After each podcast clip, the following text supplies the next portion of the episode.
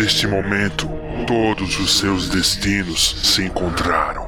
Nós somos Ostor, Hogot e Agamotto. Juntos constituímos o imortal Vishante. Muitos de vocês pronunciam nossos nomes e recorrem a nós para realizar encantamentos e sempre, sempre são atendidos. Agora oferecemos aos místicos de maior destaque nesta esfera a oportunidade de encontrar seu mago supremo.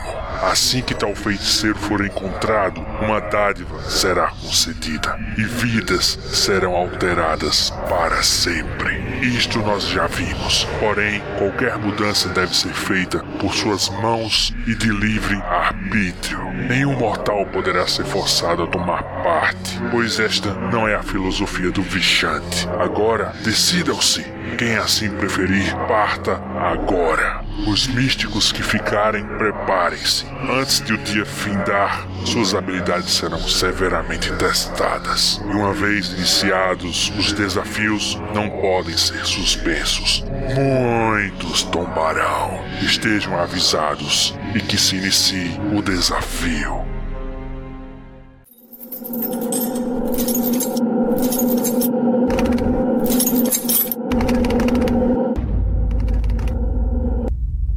Os Escapistas.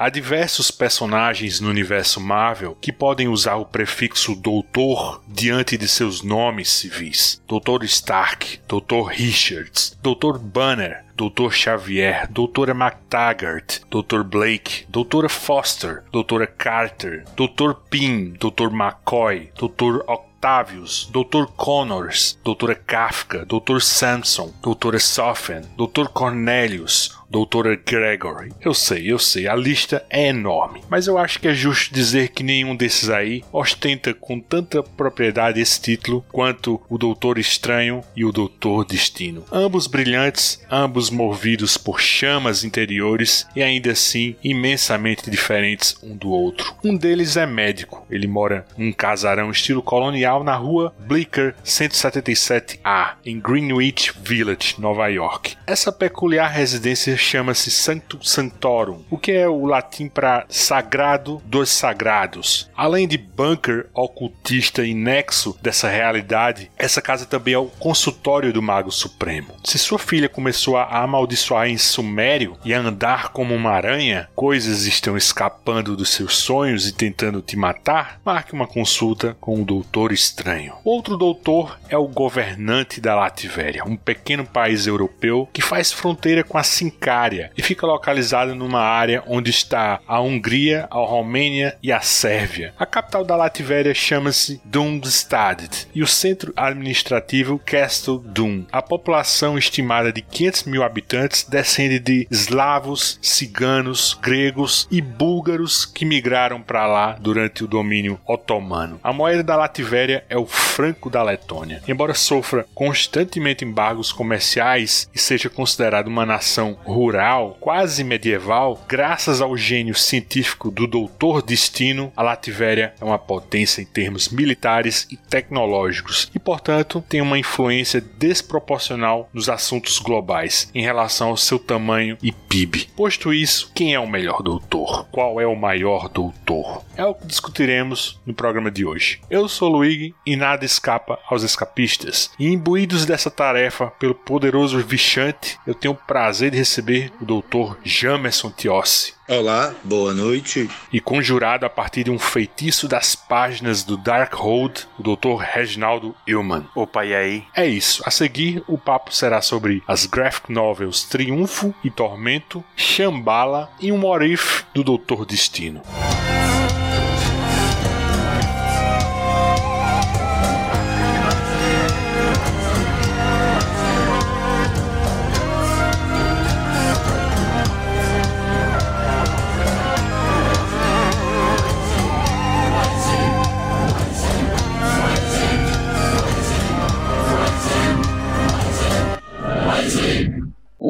Introdução. Qual doutor? O Mago Supremo ou o Tecnomago? Escolha seu destino. E se Victor Von Doom fosse um herói? Antes da gente começar a falar especificamente da graphic novel que dá nome a esse podcast, vamos fazer uma geral nas origens dos personagens e o que deve ser mais importante, pelo menos para nós três, né? O que existe no background do Doutor Estranho e do Doutor Destino que gera interesse para continuarmos lendo os gibis deles, né? Ou para simplificar qual é o doutor preferido de cada um, né? Vamos lá. Começando pelo doutor mais antigo, né? O Doutor Victor Von Doom. Sua primeira aparição se deu em Fantastic Four número 5 de 1962. Em qualquer lista de respeito sobre os maiores vilões das histórias em quadrinhos, o Doutor Destino costuma estar ranqueado entre os primeiros colocados. No universo Marvel, eu creio que ele lá tá fácil, fácil assim dentro de um top 5 assim. Em termos de design, eu acho que não tem para ninguém. O visual dele é imbatível, na minha opinião, assim, uma armadura meio medieval, né? Acho que com um toque de O Homem da Máscara de Ferro, né? Eu confesso que não sei e nunca li nada que dissesse que o Stan Lee e o Jack Kirby realmente se basearam na iconografia desse personagem histórico, né? Que ele era francês, ele passou 34 anos em vários presídios, né? Incluindo a, a Bastilha, né? Mas como a história do Homem da Máscara de Ferro foi romanceada pelo Alexandre Dumas, né? No finalzinho de Os Três Mosqueteiros. O Stanley era um cara muito letrado, né? Que lia pra caramba esse tipo de material. Sendo que a gente tem também um grupo atrelado a um numeral, né? O 3. Eu acho que tem uma pitadinha referencial nisso aí. Já o Dr. Stephen Vincent Strange saiu das páginas de Strange Tales 110 em 1963, portanto, um ano depois da estreia do Doutor Destino. E bom, né? O Doutor Estranho foi uma ideia do Steve Ditko, né? Ele que chegou para o Stanley já com cinco páginas prontas do personagem, vendeu a ideia de um super-herói ocultista, né? A princípio o subtítulo era Doutor Estranho, mestre da magia negra, né? Depois virou algo mais suave e sofisticado, né? Mestre das artes místicas. Isso até gerou em mim uma dúvida conceitual com a expressão que hoje é mais popular, né? A do Mago Supremo, mas daqui a pouco, quando a gente tiver comentando Triunfo e Tormento, eu volto nisso. Inicialmente, os dois doutores partilham de um mesmo temperamento arrogante, né? Mas as tragédias pessoais de cada um, com suas respectivas mutilações, acabam engatilhando assim transformações para melhor em um e para pior no outro, né? No caso do Doutor Estranho, a mutilação inutilizou as mãos dele para a aptidão original dele de cirurgião, né? Quer dizer, ele ainda podia clinicar como médico tranquilamente, né? E, e o Doutor Destino, ele sofre um acidente por um erro de cálculo dele próprio, né? Uma máquina que deveria acessar o mundo dos mortos, daí ele fere o, o rosto, né? e aí você imagina que a cara do Victor seria toda desfigurada, né? Mas quando ele aparece pela primeira vez sem máscara, nos anos 70, o ferimento acaba que é até bem sutil, né? E aí o Kirby explica isso dizendo que a máscara serve para esconder a frustração do Victor, né? Com o erro que cometeu com essa máquina que ele construiu, né? Mas aí ele meio que deliberadamente acaba piorando a desfiguração quando forja a máscara e a coloca como metal ainda quente, né? Por essas e por outras, o destino é meu doutor favorito, né? Ainda mais porque com o tempo e o desenvolvimento de outros roteiristas, ele meio que vira um doutor Smith, né? De Perdidos no Espaço, no contexto do Quarteto Fantástico, né? Até aquela caçula dos Richards, né? A Valéria chama ele de tio Doutor Destino. Agora eu jogo pra tu, Reginaldo. Destino é também o teu doutor favorito ou você curte mais o Doutor Estranho, né? Comenta aí tua relação com esses dois personagens. Ah, eu gosto dos dois, sim, mas eu coloco em caixinhas diferentes para não brigarem assim. Para mim o Destino é um vilão e ele funciona melhor como vilão. Eu acho, sim, por exemplo, diferente do Magneto, que você chega até em algumas determinadas histórias entender a motivação dele e, e até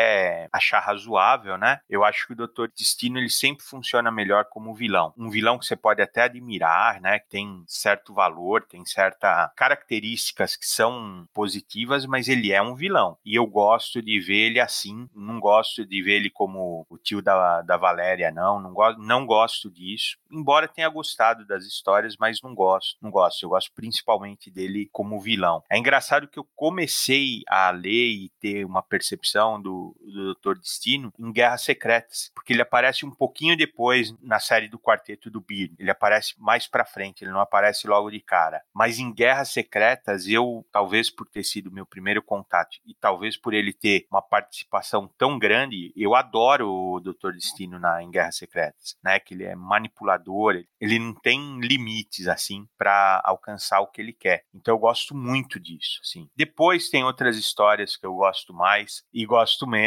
Gosto muito de Destino 2099, lá ele tá heróico. Lá eu gosto de ver ele como uma figura heróica, mas normalmente o que eu gosto é ele com aquela mistura de medieval com tecnologia, magia, e ainda ele, ele ainda carrega um, um coldre na cintura, então eu gosto disso, cara. Acho muito legal, né? O visual dele acho maravilhoso. Mas se eu for escolher um doutor só, para mim é o Doutor Estranho, que é talvez o personagem que eu mais gosto na Marvel é meu personagem favorito. Adoro o Doutor Estranho. Gosto desde o começo, né? Desde as primeiras histórias de Strange Tales. Eu acho que diferente de alguma coisa que você via assim meio bobinha, né, dessas histórias dessa época, elas eram simples. Ainda que tenha um certo desenvolvimento diferente do que estava acontecendo na DC, alguma profundidade, alguma humanização né, dos heróis, elas eram muito bobinhas. E eu, quando eu leio as histórias do Doutor Estranho dessa época, eu não acho isso, cara. Inclusive aquela saga lá, não sei se você lembra o nome, Jamerson, Uma Terra Estranha, um, não lembro, a saga do Dormammu, né? Que é do Dicto e do Stan Lee, cara, eu acho muito boa, muito boa, assim, mas não só boa, eu acho ela muito boa ainda hoje, assim, né, muito boa de ler, desenvolvimento legal, então, assim, se for escolher entre os dois doutores, eu prefiro, sem dúvida nenhuma, o Doutor Estranho. Acho um barato ele ter essa alcunha aí que você falou, mestre da magia negra, assim, porque realmente ele, ele não era tão, tão bonzinho assim no começo, assim, então, né, ele era mais mesmo estudioso, embora ele tenha uma certa nobreza na origem que às vezes as pessoas descartam, mas eu gosto disso dele, assim. Adoro a arte do Dicto e acho que realmente ele tem um peso maior aí na criação. Que, olha, a gente precisa parar com essa rixa besta de diminuir alguém na dupla de criação para exaltar o outro, porque o Stanley pode até ter tido uma participação menor, mas toda essa esses nomes que aparecem durante a história, as invocações, a, a, as entidades, tudo isso é da cabeça do, do Stanley, cara. Então vamos dizer assim, o, o Dítico fazia um visual maravilhoso, psicodélico, inspiradíssimo, enquanto o Stan Lee, ele realmente punha esse conteúdo sem, né, não se trata nada de magia real mesmo, assim, ou, ou né, alguma coisa assim de hermetismo, nada, mas dá esse sentido. Ele até invoca Dormammu sempre no começo, que é uma coisa curiosa que depois vai ser um, um adversário do Doutor Estranho, né? Até essa semana eu tava consultando aquele livro do Roberto Guedes, né, amigo do Jamerson, é o incrível Steve Ditko, Aí eu realmente eu não sabia que essas palavras dos encantamentos que eram tudo invenção do Stalin. Né? Não existe, né, em manuais de magia ou o que seja, né? Ele até usa o exemplo de Munipor, né, Rogot, mas aquele Sitorak, né? Existe, Reginaldo, porque Sitorak é um, um, demônio, né, na mitologia Marvel, né? Que ele usa para fazer aqueles encantamentos das faixas escarlates de contenção que ele sempre usa. Esse Sitorak também é invenção do Stanley, sabe? Também é assim, é, não tem nada de pesquisa mitológica ou alguma coisa realmente assim que você vá, sei lá, pegar de hermetismo, de magia, nada disso. É um ponto pro Stan Lee, sim, é, que eu acho que a gente tem que também dar o mérito. Eu, eu, eu entendo que a gente costuma puxar a sardinha pros artistas, até porque eles foram a parte prejudicada da parceria, mas eu gosto muito, cara, de ver, quando você vê as músicas dos Beatles, Beatles, você vê sempre que é, né, Lennon e McCartney. Sempre, sempre, cara tirando alguma coisa do George Harrison, sempre a dupla e, e nunca se separava um do outro. E, e, é difícil fazer isso, ainda mais hoje em dia que a gente não tem acesso a esse processo original, como que foi feito, né? O Dítico falou muito pouco sobre isso, muito pouco. Ele, ficou bravo, isso a gente sabe que o aborrecimento dele, né? Mas você tem que dar o mérito para a dupla, assim, embora realmente, assim, a, os conceitos do objetivismo, tudo isso era coisa do Dítico, né? Ele, ele não era só uma coisa que ele lia e estudava e ia atrás, era uma coisa que ele praticamente pautava a vida, né? Então, pro bem ou pro mal, né? Porque ele levava isso daí à risca e tem uma coisa assim de dualismo estranha, o que é bom é bom, o mal é mal, não tem caminho do meio. Né? Então isso acabou até prejudicando a própria vida do Dítico, né? Ó, o, o, o Storak, eu fui dar uma pesquisada aqui, ele foi criado pelo Stan Lee e o Jack Kirby. Colocam aqui também o Alex Stott mas não sei a primeira vez que ele aparece, não. Por sinal, o Citorak é o da gema de Citorak, né? Do fanático, né? Nos X-Men. Né? Isso, isso, isso. Antes de eu puxar o, o Jamerson, só outra curiosidade, né? Que também eu não sabia, eu até comentei isso no Twitter essa semana, é a presença do Doutor Estranho na capa do segundo álbum do Pink Floyd, né? O Sourceful of Secrets. É tipo um tracing, né? De uma página do Doutor Estranho pelo Ditko. Você até aproxima assim o rosto assim da capa pra ver lá o Doutor Estranho no cantinho, né? Aí tem aquela convergência assim, de planetas, assim, é, é, bem legal essa capa. E aí, Jamerson, qual é teu doutor favorito? Tua relação com os dois personagens? É, o meu doutor favorito é o Doutor Who, né? Mas desses dois aí, eu acho o Doutor Estranho mais interessante, porque eu o conheci originalmente em Super Aventuras Marvel. Poxa, em 83 era um, um título fantástico, tinha histórias fantásticas, tinha personagens interessantíssimos. E o pessoal da Abril tentou fazer um recorte assim do que havia melhor da produção dos tempos anteriores, né, da Marvel e tentou colocar ali na Super Aventuras Marvel antes de que houvesse aquela predominância dos mutantes, que só começou a partir do número 16 e em seguida. E depois ele teve um arco de histórias ali publicado em Heróis da TV lá pela altura dos números 90, que é com o Paul Smith, o Roger Stern. Eu acho histórias de uma grande qualidade. O arquétipo do personagem, eu acho que ele é meio padrão dentro do universo Marvel, né? Ele tem um defeito, ele era arrogante, ele não aceita apenas clinicar depois do acidente, ele acha que o negócio era colocar a mão na massa, e eu acho isso apaixonante, né? Porque a gente tem médicos no Brasil que eles vão parar de fazer operações cirurgia só para clinicar, orientar subordinados, né? O Stephen Strange achou que isso não valia a pena. Assim, só para complementar a minha informação do Keep, assim, falando sobre destino, que eu falei um pouco lá atrás, tem um vídeo bem famoso dele, datado de 83, em que ele tá desenhando o personagem numa prancheta, né? E comentando sobre isso. Tem no YouTube, mas também vai estar tá linkado no post desse programa. Quem quiser assistir é só dar um pulinho lá. Sobre o Doutor Estranho, eu confesso para vocês que ele acaba sendo um dos personagens Marvel que eu tenho menos tempo de leituras. Eu via ele apenas como um, um tipo de Merlin, assim, no universo Marvel, assim, sem muito desenvolvimento. Claro, tô errado, né? O meu contato, assim, com o Doutor Estranho é mais contemporâneo, né? Eu acho que, eu vou até dizer, acho que é chutar aquela minissérie O Pacto, do Brian K. Vaughan e Marcus Martin, né? E nos Vingadores do Bendis, né? Quando o Sancto, Sanctorum, né? Que é a casa do Doutor Estranho, ele se transforma num abrigo, assim, para heróis anti-registro na Guerra Civil. E aí o Doutor Estranho acaba meio que inadvertidamente virando um fora da lei, porque imagina qual seria o sentido de um mago ocultista se importar com uma questão tão mundana né, e ideológica quanto aquela, né? Tendo em vista que ele sempre foi uma pessoa pública, né? E eu acho que ele não teria problema nenhum em ser pró-registro, né? Então eu vejo ele como o anfitrião que compra o problema dos seus hóspedes, né? E aí, a partir daquele, vira uma presença constante, assim, bem relevante, assim, no universo Marvel, sobretudo no, no run do Jonathan Hickman, dos Vingadores, né? Que ele participa do, dos Novos Vingadores, naquela parte dos Illuminati, né? Que, por sinal, o Illuminati foi a criação do Bendis. Eu acho que você não tá errado. É que o momento em que você se tornou leitor do universo Marvel, ele não tinha a série regular, né? Ou então, quando tinha, ela não era publicada no Brasil, né? Então acaba o seguinte: tem grandes personagens, até secundários da Marvel que a gente conhece muito bem. Por exemplo, o nosso amigo Roberto Guedes, ele é um grande fã do Nova e foi uma série que começou muito bem, mas mesmo nos Estados Unidos é uma série um pouco secundária, né? Mas aqui no Brasil não. Aqui no Brasil fez muito sucesso e os leitores da Marvel do Brasil acham que é um personagem assim de primeiro escalão. Só punhos contra minha armadura biônica. Que primitivo.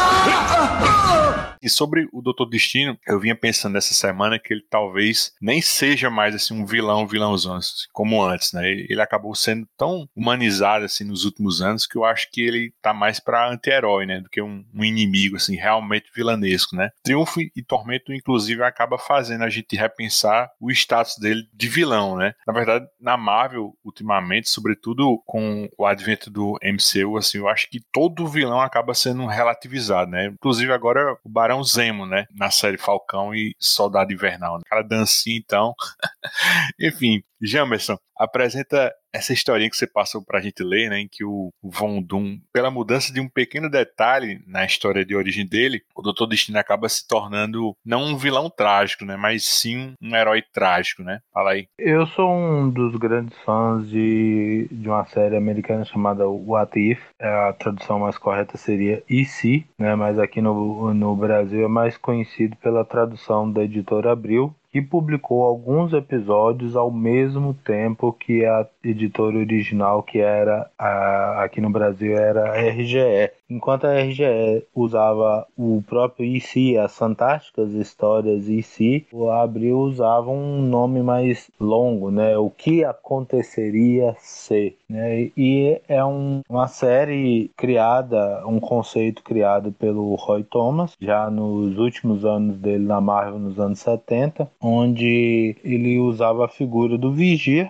que o Vigia via um acontecimento, alguma coisa acontecer de uma maneira distinta e a partir daquela decisão diferente criar uma realidade alternativa. Uma coisa emblemática é a primeira IC, que é e se o Homem-Aranha tivesse aceitado o convite do Quarteto Fantástico, né? Então a história do Homem-Aranha 2, em que o Homem-Aranha vai até o quarteto, ele pede emprego, aí Richard ri, né? Com, não, a gente não, não trabalha pelo dinheiro, a gente trabalha por outros motivos, e aí o Homem-Aranha vai embora. Nesse universo alternativo, que é a primeira edição de What If, o Richard deu uma resposta diferente. Olha, realmente não é dinheiro, mas se você quiser ficar com a gente aqui, acho que a gente pode somar forças. E aí ele acaba formando ali o quinteto fantástico, né? A primeira série que eu vi aqui no Brasil que publicou as histórias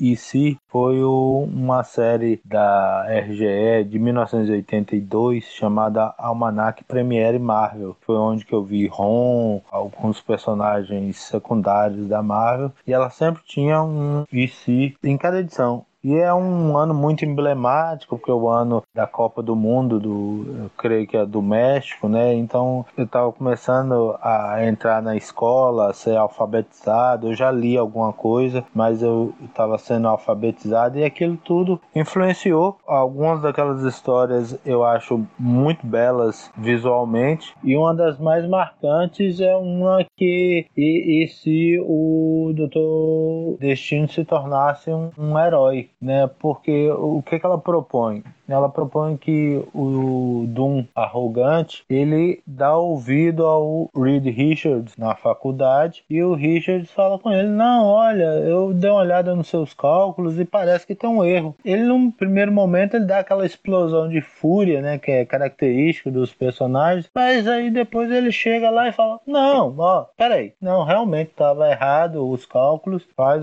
a correção dos cálculos e com essa correção dos cálculos, a história dele é alterada. Primeiro ele não é expulso da faculdade, e aí ele termina o curso dele, ele retorna para Latvéria, mas faz o percurso dele ali para um mosteiro, mas ele tem um negócio assim que na época me chamou a atenção, porque em 82 eu não conhecia em detalhes o Quarteto Fantástico, né? Na verdade, o pessoal da minha geração só vai conhecer em detalhes detalhes a partir do, das histórias do Burnie, né? Depois que o Burnie assume o Quarteto Fantástico. E aquela ideia do personagem era muito forte. E ele tinha aquela preocupação com a mãe, né? Que a mãe tentou derrubar o rei Rodolfo na Lativéria. E ao fazer isso, ela acaba se corrompendo, né? Porque ela se torna uma bruxa, né? E sendo uma bruxa, ela é condenada. Então, Destino tinha aquela missão,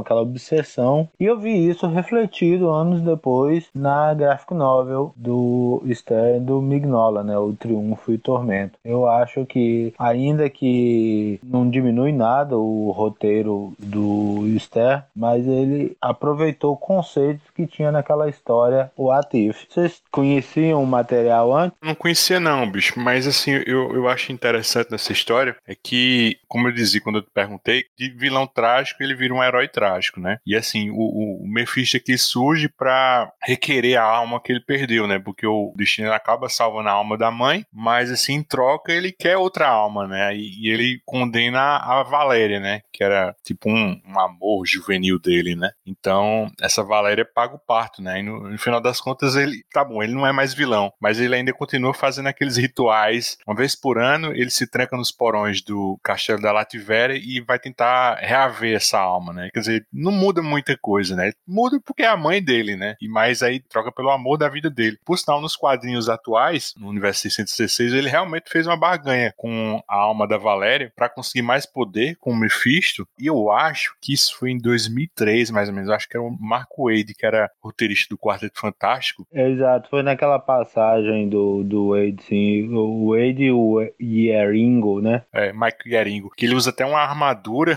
com couro da pele da Valéria, né? Uma coisa bem macabra. Comentar, Reginaldo? Tu gosta dessa história? Do Jamerson? Ah, você tem que ler com um olhar da época, assim, né? Ela começa que ela abre com vigia de perna aberta, sentado num asteroide, assim, de saia, né, minha Ô, só, Jesus. Só isso já é agressivo, já, né, assim. Ela já tem impacto no começo. É engraçado, ela tem similaridades com Triunfo e Tormento, mas, é assim, foi o que eu falei antes. Na minha visão, o Destino funciona só como vilão. Eu gosto dele como vilão. E mesmo como vilão, você pode até falar que é um vilão trágico, igual vocês estão falando que é um herói trágico, mas eu vejo ele como vilão. Então, realmente não gosto da visão dele heróica, ainda mais que é uma roupa meio esquisita, assim, né? É feiosa mesmo, bicho. É, você troca um design maravilhoso por uma roupa esquisita. Aí não dá, né? Que nada, só trocou a cor, moço, ficou amarelo. Não, não, o capacete é esquisito, Jamerson. Ele parece uma cuia. Parece um capacete do Senhor Destino dos anos 40. O segundo capacete do Senhor do Destino. Vamos falar assim: você quer ver um destino herói? De novo, eu torno a falar. 2099, ele tá como herói, mas ele não muda a essência. Na verdade, é até assim uma visão meio Warhammer 40k, que assim, o universo tem tanta coisa ruim, tem tanto vilão, vamos falar assim, que a humanidade se torna, mesmo sendo perversa e, e em constante guerra, se ainda torce por eles, né? É a mesma coisa em Destino 2099. O Destino é o vilão lá do passado, só que agora ele está num futuro onde as corporações são tão cruéis e manipuladoras, né, que até a figura dele é suavizada olhando por esse ponto de vista, né? Eu acho que assim funciona, né? Ele é herói bonzinho, né? Eu não, eu não gosto, não. Eu acho que vale só como curiosidade. Não achei grande coisa, não, a história. Daqui pra 2099 a gente tem que gravar um sobre esse destino, viu? Também gosto pra caramba desse material, né? Era ali que o Warren ele estava na cena, né? Aquela fase lá que ele dá um golpe de Estado, né? justamente para tentar corrigir é, esse mundo mais merda do que a gente imaginava, né? O mundo corporativo, né? E ele tenta fazer isso um mundo melhor com um golpe de Estado, né? Que subversão. Né? Eu só acho só que assim, é, um, é uma pena que esse material que Destino 2099, ele não tem nem um, um encadernado, alguma coisa lá fora, né? Ele é uma série bastante subestimada, assim, e eu gosto muito, cara, muito, ainda mais que tem a arte do Pat Broderick, né?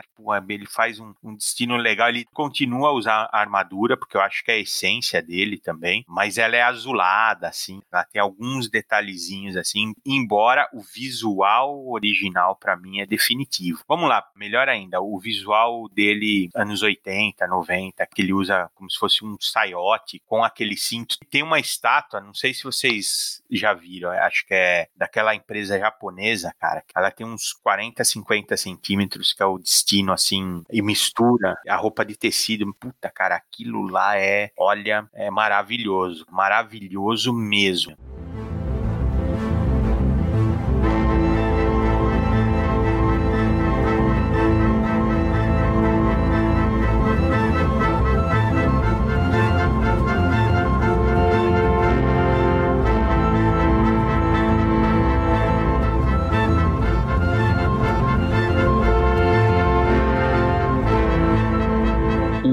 Mágico. O vixante sorri ao vencedor. O vencedor deve conceder uma dádiva. A dádiva, porém, habita o inferno. Essa é uma história de triunfo, tormento e, acredite ou não, o Mephisto aparece. Publicado originalmente em 89, Triunfo e Tormento saiu aqui no Brasil em 91 pela editora Abril, no quinto volume da série Graphic Marvel. Essa graphic novel só recebeu uma republicação em 2013 pela Panini. Hoje em dia está novamente totalmente fora de catálogo, né? Tem roteiro do Roger Stern e a arte do Mike Mignola, né? O Roger Stern é patrimônio histórico da Marvel, né? Foi um sujeito muito importante, seja nas editorias, seja nos roteiros, né? Como diria Maurício Dantas, né? Ele fazia do tipo chão de fábrica e nisso criou alguns coadjuvantes bem relevantes, né? Tanto na Marvel quanto na DC. Ele é acreditado como criador da primeira versão dos Vingadores da Costa Oeste, da Capitã Marvel Monica Rambeau, o Duende Macabro, a Máxima, né, o Starman Will Payton, né, o Erradicador, entre outros, né. Ele também é amigo pessoal do John Byrne, inclusive a parceria deles é, é conhecida pela azucrinação que, que eles dois faziam ao Chris Claremont, né? Porque dizem as más línguas que o Byrne ficava no ouvido do Stern, mudando os roteiros do Claremont e, e aplicando o que efetivamente o Byrne queria, né? Na revista dos X-Men. Já o, o, Mike Minola, nessa época, era um Minola no traço que eu realmente adorava, né? Em 87 ele tinha feito O Mundo de Krypton, né? Que o Reginaldo e o Jamerson têm aqui um omniverso sobre esse gibi que é maravilhoso. Em 88 o Odisseia Cósmica, né? E como eu eu disse, em 89, Triunfo e Tormento. Nem de perto era o Minola viciado em Chiaroscuro, que estaria para nascer em 94, né, com o Hellboy Sementes da Destruição. Eu nem digo isso como crítica, mas o Reginaldo sabe que eu me tornei um, um pouco crítico sobre a arte do Minola nos últimos anos, porque eu acho que ele agora é, é mais roteirista e mitólogo, né, pesquisador do folclore, do que propriamente um artista de arte interna, né. Ele nem precisa mais ser isso, sendo bem franco, né. Ele, ele agora acho que ele só desenha para se divertir mesmo, né? Mas Jamerson, apresenta aí a sinopse do Triunfo e Tormento, né? E já compartilha com a gente teus dois centavos sobre essa graphic novel por excelência, né? Primeiro se acertou. Triunfo e Tormento é uma graphic novel por excelência. Talvez as pessoas esqueçam hoje o que, que era o termo graphic novel. É, graphic novel é novela gráfica. Novela aí no sentido de história contada em formato gráfico. Então, Triunfo e Tormento você não precisa ter conhecimento nenhum dos personagens. Tá tudo ali e ela consegue numa habilidade única ser dividida em capítulos sem que o Stern tenha que colocar parte 1, capítulo 1, parte 2. A história ela começa de um jeito, há um desenvolvimento, há uma trama, resolve-se aquela trama, os personagens se encontram e os personagens vão em uma direção para resolver um outro problema. O Stern que é um dos maiores artistas dessa indústria injusta, é realmente aquilo que o Maurício falou: chão de fábrica. O cara fazia toda a sujeira que tem na indústria, ele estava lá. Até quando um artista que eu também admiro, que é o Kurt Busiek, estava doente por envenenamento por mercúrio, ele foi lá dar uma mão ao Busiek em Vingadores Eternamente, que é uma história complexa que precisa realmente de um cara efetivo ali para amarrar aquelas tramas. Qual é a história de Triunfo em Tormento? Em determinado momento, graças ao alinhamento das energias místicas, há um novo torneio para definir um status dentro do universo místico da Marvel, que seria o Mago Supremo da Terra. É feita uma convocação, surgem alguns magos que buscam esse status. O Doutor Estranho, que é metidinho, ele fala: Não, eu não quero ser o Mago Supremo. O único título que eu gostaria de ter é o de Mestre das Artes místicas, né? Eu imagino isso num salão, todo mundo ali reunido, aí olhando para ele com aquela cara de desdém a partir daquele momento, as pessoas ficam bastante impressionadas que o Doutor Destino, famoso vilão da Marvel, que a gente já conversou no primeiro momento aqui, ele surge. E em determinado momento foi estabelecido que uma das habilidades do Victor Von Doom era ter também poderes místicos, né? E isso tornava um vilão ainda mais maligno para a gente. O Vondon ele pretendia fazer parte desse concurso, desse torneio. Há um, uma série de sutilezas na forma como a trama é desenvolvida, porque num primeiro momento a gente pensa que o ganhador do torneio ele vai ter um grande prêmio e na verdade parece que o Doom já tinha plantado essa ideia. É o seguinte, o ganhador, o primeiro colocado, o feiticeiro que fosse o mago supremo da Terra, ele teria que conceder um desejo para o segundo colocado. E, evidentemente, por causa de uma questão de marca e uma questão de, de apresentação, o ganhador é o Strange e o segundo colocado é o Von Doom e o Strange é obrigado, descobre essa pegadinha e ele vai ter que conceder ao Vondum um desejo. E o Vondum vai lá e explica para ele o que aconteceu com a mãe dele, que remete àquela história do What If lá dos anos 70, e ele pretende resgatar a mãe dele. Então, assim, a história se baseia nisso. Só que é uma graphic novel dos bons tempos. Ele consegue em 60, eu acho que é 64 páginas, mostrar uma história de início, meio e fim, redondo, que não precisa um complemento, que consegue apresentar os personagens, consegue apresentar as motivações, inclusive consegue também apresentar a arte do arte finalista, que vocês não comentaram, que uma parte da qualidade do Minhola nessa história é o arte finalista Mark Badger, que agora eu não sei o que ele está fazendo da vida. Vocês têm algum contato? O Stern eu sei que aposentou, mas o, o Badger eu não sei o que que fez, tá fazendo. Vocês têm algum contato com a carreira atual dele? Pra ser honesto, Jamerson, eu tô ouvindo falar desse cara agora porque eu não tinha nem prestado atenção dele nos créditos, né? Falha minha que arte finalista é uma função importantíssima nos quadrinhos, mas eu realmente eu não prestei atenção. E aí, Reginaldo, você acha que o Mark Badger faz a diferença no traço do Mike Minola? Você gosta desse gibi também? Diz aí. Ah, cara, é difícil, hein, falar isso. É. que o cara vai se meter no traço do Minhola, cara.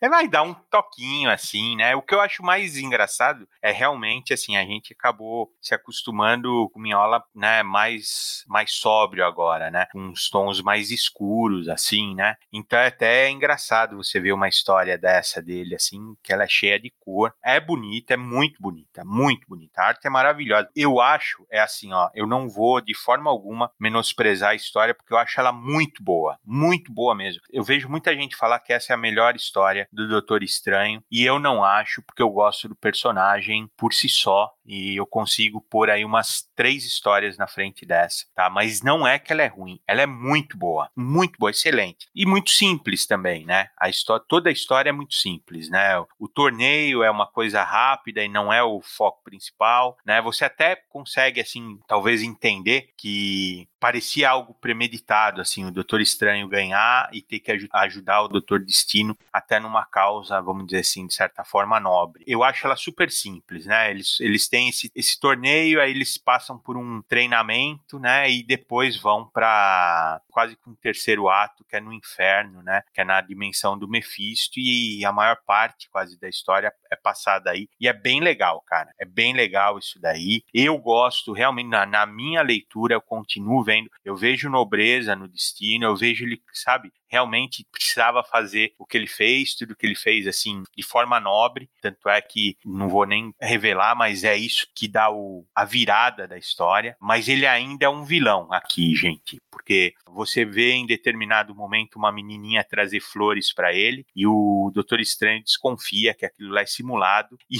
e eu acho que é assim, cara, porque a gente não pode esquecer que ele é um ele é um déspota, né? Ele é um tirano, né? Se você pegar aquela famosa história interlúdio do John Byrne, parça, como vocês mesmos falaram, do Roger Stern. Você não vai ver algo que complementa essas características, né? Porque, na verdade, a história interlúdio deixa claro que, mesmo sendo um déspota, ele era um déspota esclarecido, né? Então, assim, ele era melhor que o Rodolfo. Ele leva a Latvéria a um nível superior. Eu vejo a Latvéria como como medieval. Eu vejo a Latvéria como, né, quase como lá o Cazaquistão do Borat, assim, né, defasada no tempo. A verdade é essa. E eu acho que assim, a gente não pode aliviar déspota é déspota, cara. Mesmo que ele tenha fanbase. A gente vê já por aqui, meu. Não, não dá mais para suavizar o pé, cara. Quem dirige a gente, a nossa liderança, o, o, nosso governo, ele não pode ser suavizado. Você não pode passar a mão na cabeça. Eu tava errado, eu concordo com déspota, é déspota, e... é certo.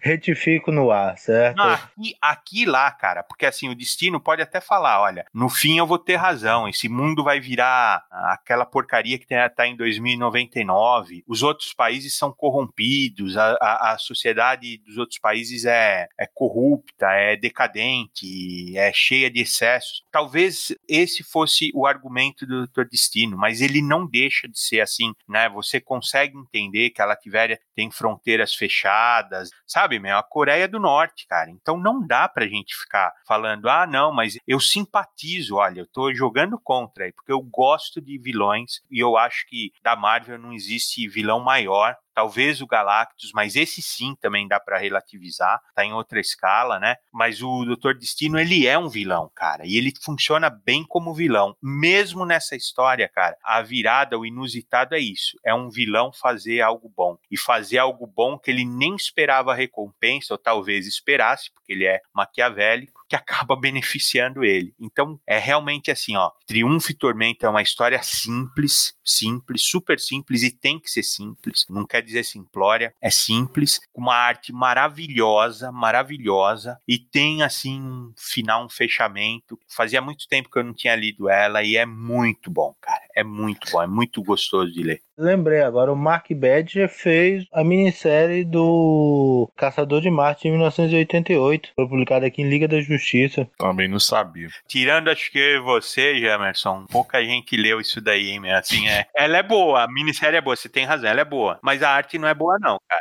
Um gênio de verdade teria se preparado para isso com trajes protegidos. Mas, como sempre, nós dois sabemos quem é o gênio de verdade. Sobre Triunfo e Tormenta, assim, eu concordo com vocês, né?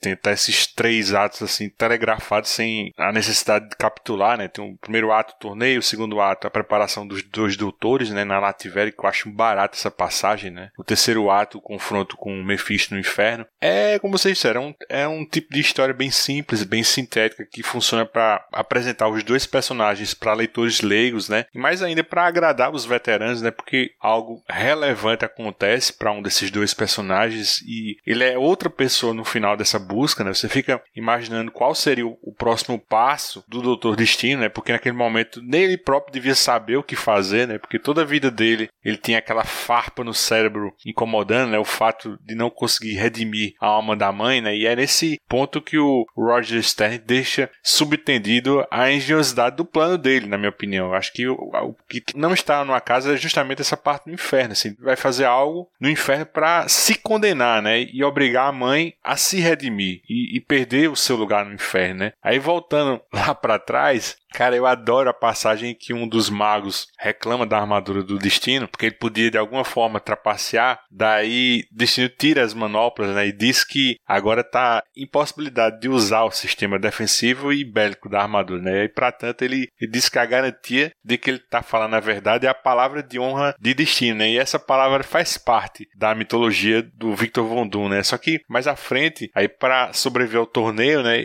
ele usa lentes infravermelhas para antecipar e identificar de onde tá vindo os ataques, né? Quer dizer, é só um lance de semântica, né? Ele manteve a palavra porque tecnicamente ele não usou sistemas defensivos, né? Nem bélicos. É muito boa essa passagem, mas aí eu, eu falava ali atrás sobre o título do Mago Supremo, né? Porque fica sugerido no gibi, né? Como vocês falaram lá atrás, que ele é agraciado com esse status depois do torneio, quando se sagra vencedor. Mas só que não é bem assim, né, Jamerson? Explica isso aí. A gente chegou a conversar isso rapidamente no Twitter, né? Mas acho que vale a pena a gente falar na gravação. Eu dei uma, uma pesquisada, né? No universo ficcional da Marvel, o Mago Supremo era o ancião. Aí, a partir do momento em que o ancião finalmente morre, a, a, gente tem uma ideia errada, né? Na verdade, ele passa mais de 15 anos atormentando o Stephen Strange, né? Auxiliando, ou dando suporte ao Stephen Strange. E aí, naquelas histórias que eu citei lá em Super Aventuras Marvel, ele morre e no momento em que ele desencarna, o Stephen Strange se torna o Mago Supremo da Terra, mas ele não usa esse título a revista continua sendo a série dele em Strange Tales continua chamando Doctor Strange Master of Mystical Art e também lá em Marvel Premiere, que ele tem uma série em Marvel Premiere antes de ganhar o título mensal. Quando ele ganha o título mensal, continua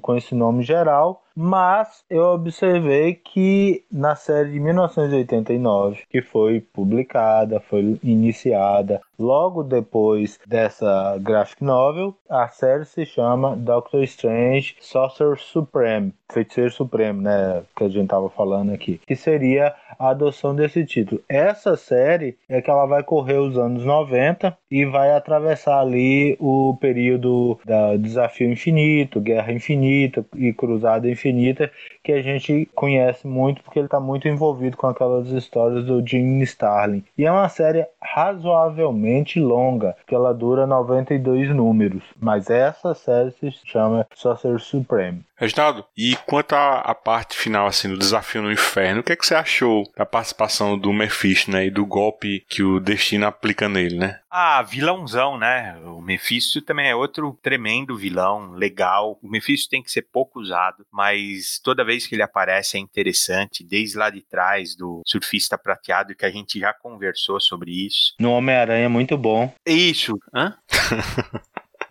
no Homem-Aranha?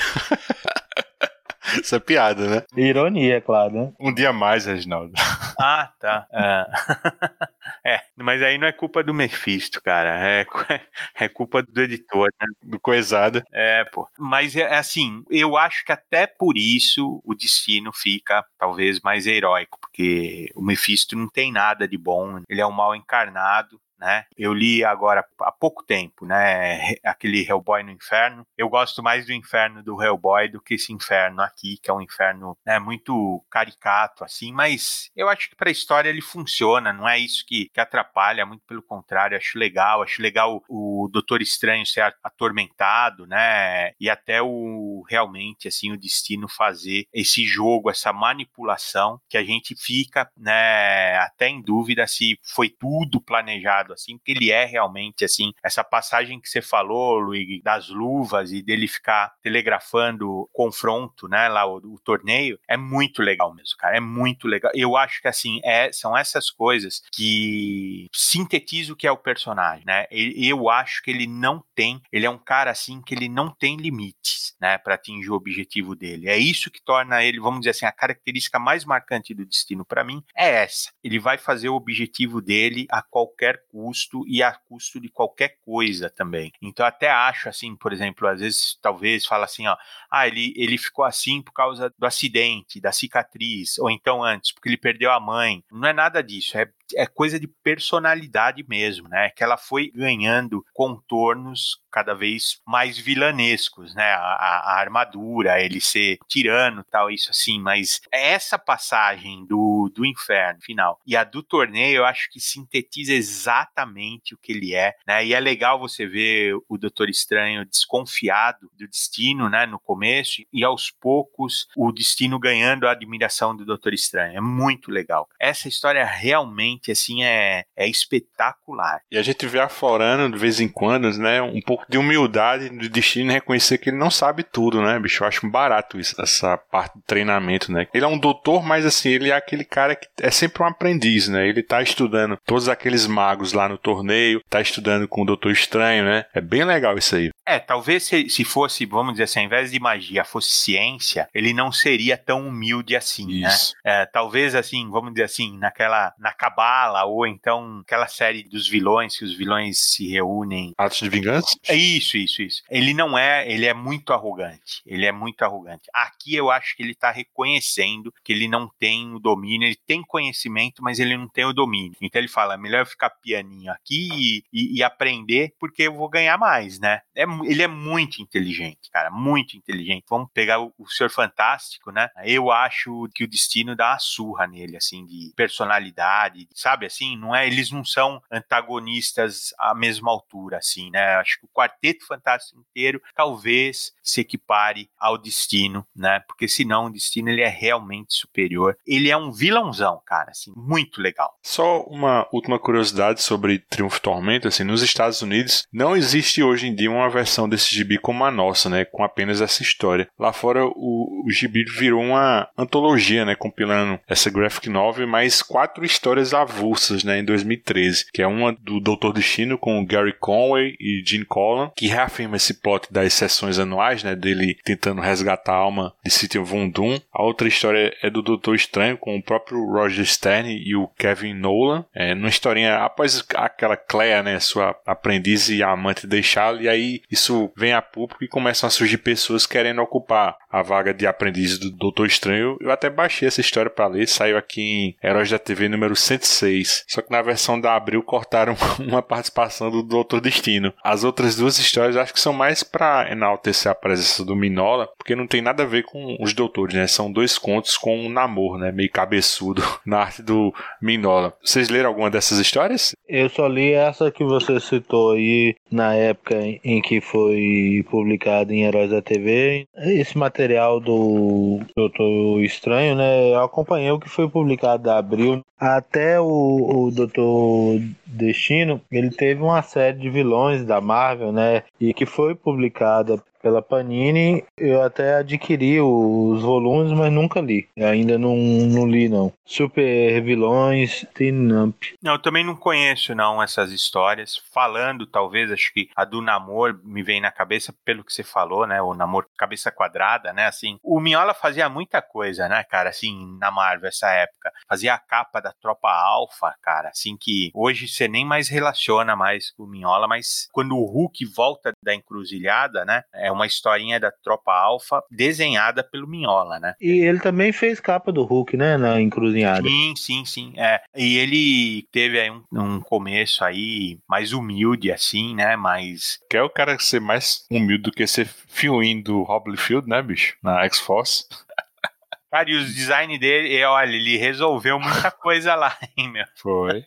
é, bonito aquilo ali, aquelas páginas, viu? É muito bonito mesmo. Antes da gente ir embora dele, né, Luiz, deixa eu babar o ovo, assim, porque você sabe o tanto que eu gosto do Minhola, né? Eu realmente é impossível para eu falar mal do Minhola, eu não consigo, não consigo falar mal, porque eu adoro, adoro a arte dele. Hoje eu acho, assim, que você acha que caiu, eu acho que ele simplificou, né? Ele passou a, a assumir outras frentes, não só de escritor, mas de editor também. Esse universo do Hellboy é bem grande e eu acho que ele tem uma atenção especial porque é uma criação dele, né? Uma coisa, é uma coisa admirável de você ver, né? Você vê tantos artistas aí reclamando que o trabalho deles está sendo usado de outras formas e eles não são, não são recompensados por isso. E o Minhola brigou pelo personagem, né? Lutou por ele quando não era nada e construiu a carreira dele principalmente em cima do Hellboy, né? Então é um mérito do Minhola, cara. Além de tudo que, que a gente fala assim, ele ser um artista único, eu acho que o que ele faz é difícil outro artista fazer. Alguns chegam perto e querem emular, mas, cara, não chega no, nos pés do Minhola. Ele agora na pandemia, eu sei que você não, go não gosta da, dos desenhos que ele fez, mas para mim aquilo lá era um presente, assim. Cada vez que aparecia uma coisa mais feia que a outra, eu adorava. Os monstrinhos de vegetais, assim.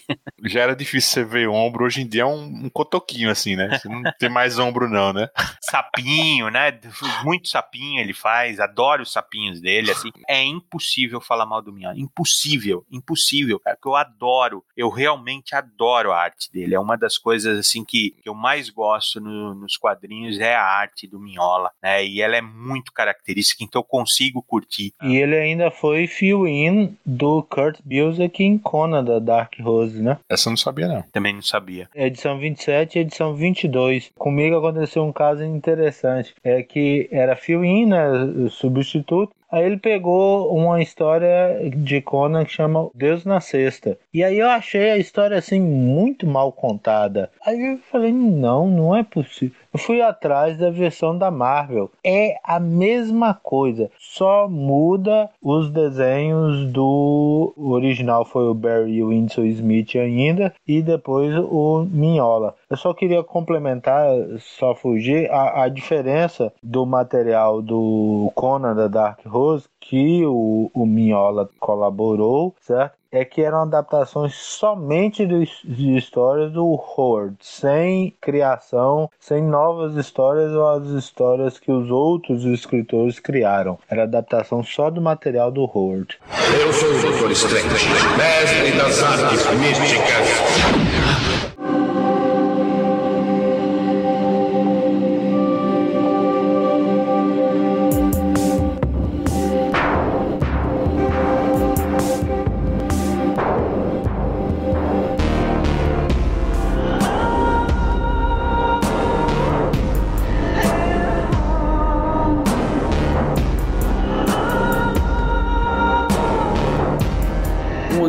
Aniversário de morte. Uma caixa. Nela, um enigma insolúvel. Nela se esconde uma plenitude. Depois, um vácuo. Do vácuo vem a palavra de onde a história é ditada: Shambhala, a dimensão do mito e da parábola. Para fechar nossa conversa sobre os doutores, eu pedi para que vocês lessem ou relessem a graphic novel Doutor Estranho Shambhala. Ela é mais antiga que Triunfo e Tormento, né? Saiu lá fora em 86 e aqui no Brasil pela editora Abril em 89, dentro da série Graphic Novel no número 17. A republicação da Panini rolou em 2016 e também está fora de catálogo. Tem roteiro do J.M. Demates e arte pintada do Dan Green, lindíssima, por sinal. Eu não conhecia o trabalho do Green, mas o Demates é outro patrimônio histórico dos gibis, né? Autor de Última Caçada de Craven, coautor de Liga Internacional, fez um run histórico no Capitão América com com Mike Zack, fez Moon Shadow, ele faz muito roteiro para desenho animado no universo DC, enfim, do que trata Shambhala, né? Assim como o Victor Von Doom tinha todo ano o ritual da busca pela mãe, né, se isolando nos porões do seu castelo por um mês, desde a morte do ancião, todo ano no aniversário em que ele morreu e Stephen virou o Mago Supremo, ele volta às montanhas do Himalaia, onde foi treinado para homenageá-lo. Aí no sétimo ano ele ganha do antigo serviçal do ancião uma caixa que, segundo o servo, era um presente deixado para ele, né? É bem difícil abrir, mas uma hora ele consegue. E aí é revelado que uma entidade chamada Shambhala, que é uma espécie de repositório de mitos, é, conhecimento concentrado, assim, inclusive de antigos feiticeiros como o um ancião. Eu acho até parecido conceitualmente com Imatéria do, do Alan Moore, né? Essa Shambhala precisa que ele realiza um feitiço em três partes, né, para iniciar o que eles chamam de a era de ouro da humanidade, né, quando a civilização humana vai alcançar seu ápice. O problema é que para isso acontecer, a civilização atual terá que ser destruída, né? E o Doutor Estranho ele fica relutante em fazer esse feitiço, mas acaba sendo convencido a fazê-lo por conta da presença do ancião na Shambhala. Eu gosto desse gibi, mas eu não sei se ele é bem um gibi, né? Mas eu curto essa pegada do Doutor Estranho, dessa busca dele, assim, do mago erudito, relutante, né? Que tá em conflito porque acha que tá indo de encontro à vontade de seu mestre, né? Eu perguntei se você já conhecia essa história, né, Reginaldo? Você disse que até curte mais que Triunfo e Tormento, né? Quer falar sobre isso? Sim, como história, sim, né? Como história, sim, porque eu vejo mais profundidade em Shambhala, né? Eu acho que se você juntar história e arte, Triunfo e Tormento é um clássico, assim, mas só como história e como construção, eu prefiro Shambhala, né? Porque eu vejo aqui, é, aqui uma coisa quase assim, que é o Doutor Estranho contra ele mesmo, né? Então, vencendo, vamos dizer, os vícios dele, né? Porque realmente o Doutor Estranho, ele, ele tem essa parte pessoal, vamos dizer assim, que precisa ser lapidada, né? Então ele tem a soberba, aqui na história ele, ele enfrenta a luxúria, tem uma hora que ele confronta a Maia, que é a ilusão. Então, eu acho isso fantástico, cara. Eu acho muito legal de uma, uma outra profundidade. O Dematês ele tem um conhecimento aí, talvez de magia cerimonial, alguma coisa assim, que ele usa aqui de forma bem leve, né? Nada assim, mas que eu acho interessante. Eu acho bem interessante assim. Então, como história, como construção assim, uh, eu gosto mais de Shambhala, né? Mas tô com vocês aí também, não é uma história em quadrinho, é quase um livro ilustrado, tá em prosa, não atrapalha em nada a leitura, muito pelo contrário, mas chega uma hora eu acho que até vale a pena você ler uma vez a história inteira, assim, e depois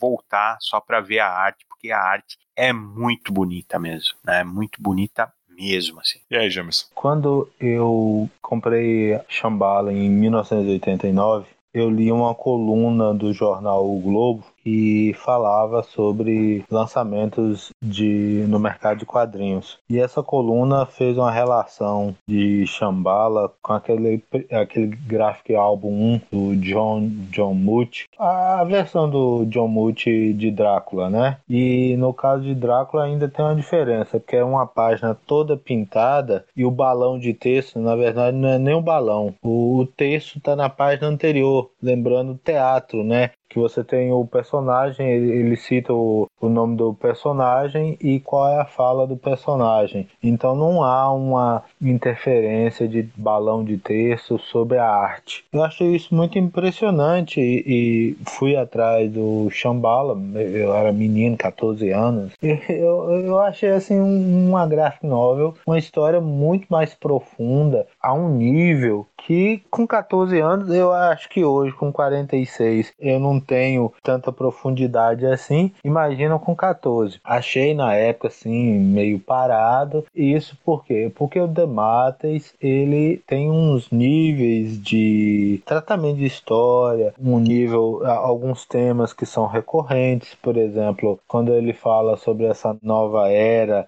de paz e harmonia que coloca o Doutor Estranho de imediato acha estranho esse fato. Isso soa alguns trabalhos que ele fez, como o Dr. Fate, né, que tem a figura da Kali Yuga, que também é uma nova era que vai surgir depois de um processo de destruição. E isso é sempre posto pelo Demates de uma maneira como uma interrogação. Poderia haver uma paz após um período de tanta destruição? E eu gosto dessa ideia de questionamento que o Demates faz. Acho que às vezes ele consegue ser muito forte. Por exemplo, tem um momento, como você até falou, que o, o estranho ele crê que ele está seguindo uma ordem do ancião, que foi o mestre dele. Mas na verdade, ele está seguindo a ordem de alguém que interpretou as vontades do ancião. E isso coloca em dúvida, assim, será que as coisas que a gente está fazendo são as coisas verdadeiras ou as coisas que as pessoas interpretam e reinterpretam as realidades? Eu acho que é uma graphic novel tocante, acho que o, o Dan Green é um, artista fantástico e pena que ele tem poucos trabalhos, né? Eu acho que a, maior parte do que a gente conhece dele é como finalista mesmo, né? E o Demates continua sendo até hoje um grande artista. Ele falou, eu acompanho ele no o perfil dele no Twitter, não sempre, vira e mexe eu vejo o que ele posta e às vezes ele até responde alguma coisa que eu pergunto diretamente e eu lembro de um caso emblemático. Quando a Panini reeditou o Shambhala, ele comentou que a Marvel não havia reeditado a série até aquele momento. E eu lembro de uma outra pessoa que eu segui, eu pedi o endereço, comprou a edição e mandou para ele nos Estados Unidos. E foi por isso que eu soube que até aquele momento não tinha sido reeditada. Eu acho uma, uma grande graphic novel, mas é mais um livro ilustrado do que uma história em quadrinhos, né? É, esse é um tema que eu depois de velho, assim, tem mexido um pouco comigo, assim, o que é história de quadrinhos, né? Como você posiciona balão, como você posiciona recordatório, né? Por exemplo, aquele a história do universo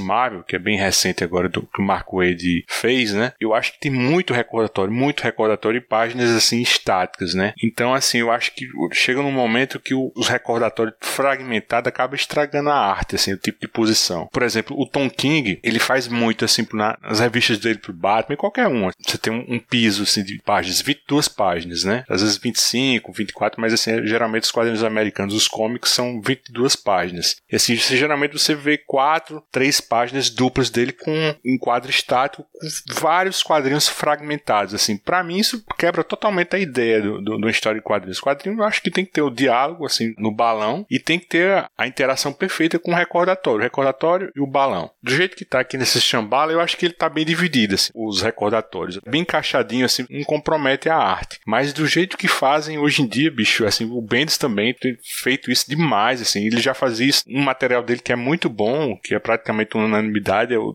Demolidor, ele já fazia isso, mas não incomodava tanto porque talvez fosse um, uma novidade. Mas eu acho que hoje os artistas fazem muito isso. Eu acho que dos quadrinhos que eu leio, assim, dos artistas que trabalham muito bem, assim, o equilíbrio perfeito em recordatório e balão, eu acho que é o Ed Brubaker e, e o Sean Phillips, né? Principalmente o Reginaldo Leu, Kilber Killed, era muito bem resolvido, assim. Você tem o quadrinho, os diálogos, as páginas, e tinha as páginas estáticas, assim. Ele quebrava a, a arte praticamente um pouco assim no meio e deixava um espaço em branco para botar as falas do personagem, que seria um recordatório. Aí acaba virando a mistura de quadrinho e livro ilustrado. Eu acho isso legal. Melhor que você colocar, você botar a página completa e você distribuir com vários balões fragmentados. Por exemplo, a primeira edição agora que o Bendis lançou da nova Liga da Justiça, nessa nova fase, a primeira página assim, tem vários símbolos assim dos personagens da Liga da Justiça e cara, é horrível assim, ele pega, fragmentou assim, colocou vários quadradinhos assim de recordatório na frente da página. Tem um que você não consegue identificar nenhum símbolo do Batman, né? Então é, eu acho que é horrível isso que estão fazendo hoje em dia. Por exemplo, aí voltando ao Tom King, o Tom King divide duas páginas, ele pega, usa quatro splash pages, já foram oito páginas, né? Eu acho muito difícil. Assim, eu acho que Shambhala é um bom exemplo do que poderia ser feito. Como eu falei agora também do história do universo Marvel, eu acho que não é um bom exemplo. Eu acho que é um quadrinho chato assim de ler, comparando com a história do universo DC, que é do George Pérez, do Marvel Wolfman, é redondinho. Ali, para mim, é, é ali ideal. Tem um espaço para o texto tem um espaço para arte. É bem, bem colocadozinho. Às vezes a pessoa pega muito pesado no texto e coloca um texto muito grande. Um maior exemplo que eu tenho que é o Will Eisner. Tem umas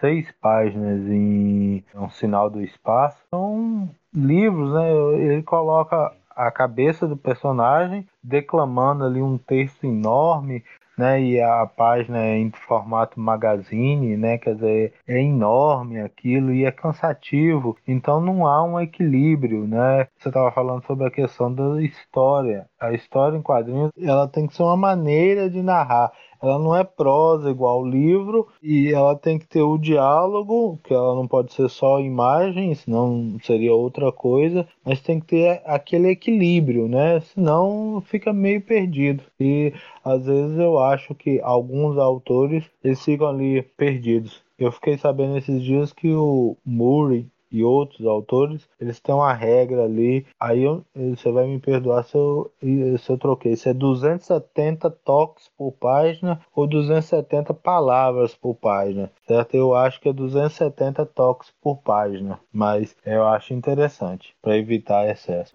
Oh, grande olhos que veem tudo, Agamotto, deves vir em meu auxílio fui dar uma olhada que a gente tava falando desse Dan Green, eu lembrava dele de alguma outra história do Doutor Estranho, e aí eu fui ver, tem razão, assim, ele escreveu, acho que isso daqui saiu no final dos anos 80, anos 90 aqui no Brasil, a fase do Roger Stern, que saía aqui em Heróis da TV, né? Saiu uma parte em Super Aventuras Marvel, uma parte em Heróis da TV. Para mim, essa é a fase, acho que foi a que eu tive contato com o Doutor Estranho. Para mim, essa é a minha fase favorita do, do personagem. Eu adoro isso, adoro, porque é um desenvolvimento do Doutor Estranho que você não via antes. Eles intercalaram uma parte da vida pessoal com, vamos dizer assim, as aventuras heróicas dele, né? E é, era escrito pelo Roger Stern, que conhece demais o personagem. Eu coloco ele depois do Dítico e do Englehart, né? Eu coloco ele aí em terceiro quase, quase beirando. É que a fase de Ingleheart é muito, é muito boa, cara, também. Muito boa, mas é outra pegada. Essa que eu tô falando é assim, ela é bem legal, ela é agitada, assim, ela é dinâmica, com o roteiro do Roger Stern, a arte do Marshall Rogers, que eu acho linda, linda mesmo, né? E no meio disso, o Michael Golden, que também é outro artista aí dos anos 80, que agora sumiu, que desenhava maravilhosamente bem, fazia o ego espiritual do, do Doutor Estranho naquele azul que parecia realmente assim uma coisa fora da realidade do quadrinho, assim muito legal. E depois entrou o Dan Green, ainda com o Roger Stern, num arco que é muito legal, onde o Doutor Estranho ele assim, acaba com os vampiros de forma definitiva, né? E tem participação do Blade, é bem legal, cara, de ir atrás disso. Tem que dar uma garimpada, tem scam por aí, né? É, é válido avisar isso daí, porque isso é difícil de você achar. Você vai achar talvez em sebo só isso e tem que ir garimpando porque não saía de forma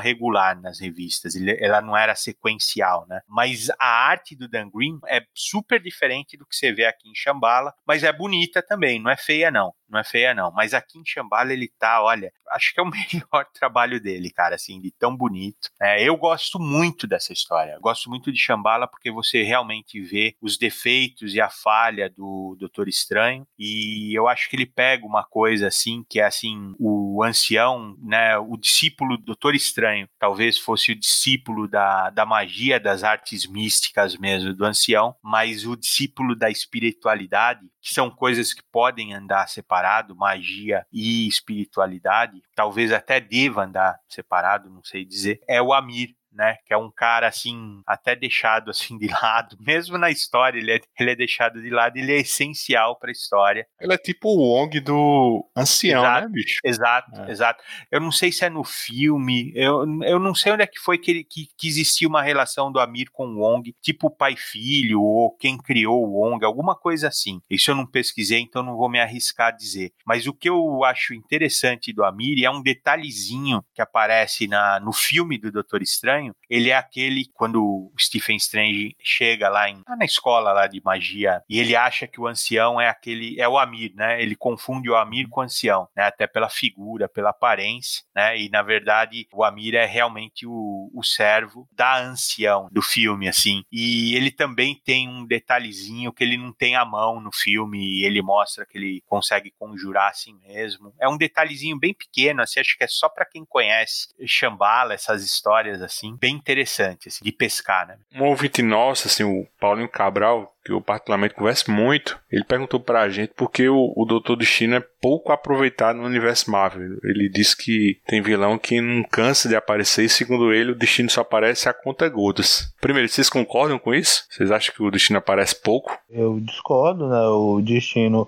foi personagem principal de uma fase do Quarteto Fantástico do Mark Wade. Depois ele foi membro da equipe, né, do Quarteto Futuro, né? Assim, mesmo que não fosse membro, no não é do Quarteto Futuro. É aquela equipe é, derivada do Quarteto Fantástico. Fundação Futuro. Fundação Futuro. Então ele estava ali, era membro constante, ou mesmo que seja uma releitura dele, teve o, do, o Destino 2099, que durou no mínimo quatro anos de projeto. Então, assim, eu acho que ele tem um, uma aparição constante. A fase do Miller, né, que esses dias a gente gravou um, um programa sobre o Miller, é, a fase do Miller no Quarteto Fantástico é com ele. Ele ocupa ali pelo menos umas seis edições. Tem o Brian Hitch no desenho e ele é o vilão principal. Eu acho que, inclusive, se ele desaparecesse ficasse aí uns quatro anos sem aparecer, poderia voltar como um personagem mais misterioso. Acabou de aparecer essa é, reboot do universo Marvel, ele não é um personagem, não é o vilão principal. É, eu tô lendo assim atualmente. Por sinal, é até uma série pequena, mas eu tava demorando a terminar. Mas assim, eu, é bem legal. A Panini lançou logo em capa dura, acho que são as 5 ou 6 primeiras edições. É uma série curtinha, só são 11 edições. É do Christopher Cantwell e do Saul La Roca, né? Saul La Roca, o pessoal critica muito ele, né? Assim, mas eu gosto, assim.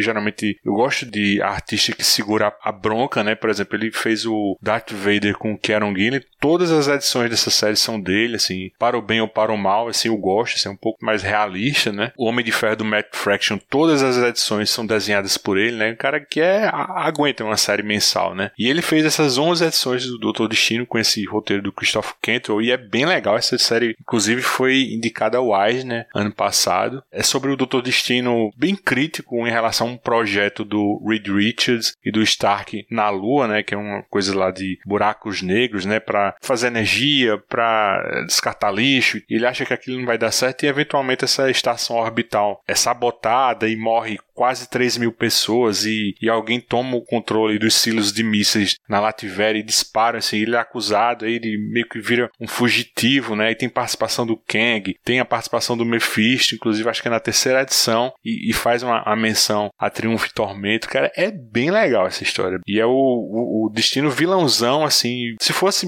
em conta, se fosse num TPzinho, eu já teria comprado. Com essa política da Panini agora de lançar qualquer coisa em capa dura, você tem que esperar um pouco, talvez até não comprar, né? Você tem que colocar suas prioridades aí, né? Vão ser dois volumes, né? Acho que o primeiro volume deve estar o quê? uns 57 reais. Se esse material fosse capa mole, deveria ser uns 27, alguns meses atrás talvez 22 reais, tipo no preço desse do Immortal Hulk que é lançado agora, sabe? Mas esse mercado tá louco, né? Eu concordo com você, ele aparece muito nas Guerras Secretas do Hickman, ele era o principal e, e também o, o infame Homem de Ferro, né? Que ele assumiu o manto do Stark no momento em que ele ficou em coma e ele, é até desenhado com o rosto do Vincent Castle, né, aquele ator que era casado com aquela Mônica Bellucci. É um bom gibi, assim, é o último trabalho do Bendis na Marvel, né? Até fiz um, um programinha, um capela aqui para os escapistas, mas eu prefiro muito mais essa abordagem do Christoph Cantwell, que tá aí agora. Assim, eu acho que o Destino aparece muito, mas assim, eu acho que também o Doutor Estranho também tá aparecendo muito e eu acho que as participações dele são até um pouquinho mais rasas, né? Eu comecei a ler a, a fase do Jason Aaron até que eu comecei gostando, mas aí acaba ele virando um guerreiro. Eu acho uma bobagem aquela coisa de matar a magia e não sei, não funcionou muito comigo não. Eu tava para começar a ler a fase do Mark Wade, mas ainda não comecei. Eu comprei os três primeiros encadernados, a Panini já lançou um quarto e tem ainda um quinto. Eu também não comprei ainda não. Você lê alguma coisa desse material mais atual, do Doutor Destino e do Doutor Estranho, Reginaldo? Eu li a fase do Aaron, né? Não é das minhas favoritas, mas eu gosto, gosto do Bacalo mesmo.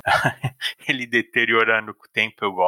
Ali tá bagaceira, viu? Ali tá pior é. que o Mignola, viu? Mas eu gosto, eu gosto do Bacalo. Eu acho que combinou com o estilo Doutor Estranho, visualizando o mundo místico quase como uma, uma invasão, né? Quase como se fosse assim alguma coisa, uma infecção, né? Então eu gosto, sim. Eu gosto muito, cara, do Selvagens Vingadores, que tem um jantar na Lativéria, que é o Doutor Estranho, o Doutor Destino e o Conan, cara. Assim, é, sabe é assim, bom. eu sei que tem gente que torce o nariz para isso e você falando num primeiro momento parece estranho mesmo, mas ficou excelente, excelente. E eu acho que ele tem que ser, ele é usado também bastante, eu acho que ele tinha que ser usado com muita parcimônia, assim, muita, cara. Ele não pode ser desgastado tanto assim, não. O Doutor Doutor Estranho também eu acho que não tem necessidade dele estar tá em, em, tantos eventos assim, mas eu gostaria de uma série regular. Agora ele tem aquele colégio de magia, antes era Feiticeiros Supremos, né? Mas é normal, cara. Isso daí acabou, essas propriedades intelectuais acabam, eles acabam fazendo tentativa e erro para ver se emplaca alguma coisa, então eles usam e abusam dos personagens, né? Pelo poder do onipotente Amdur, eu ordeno que parem! Ah!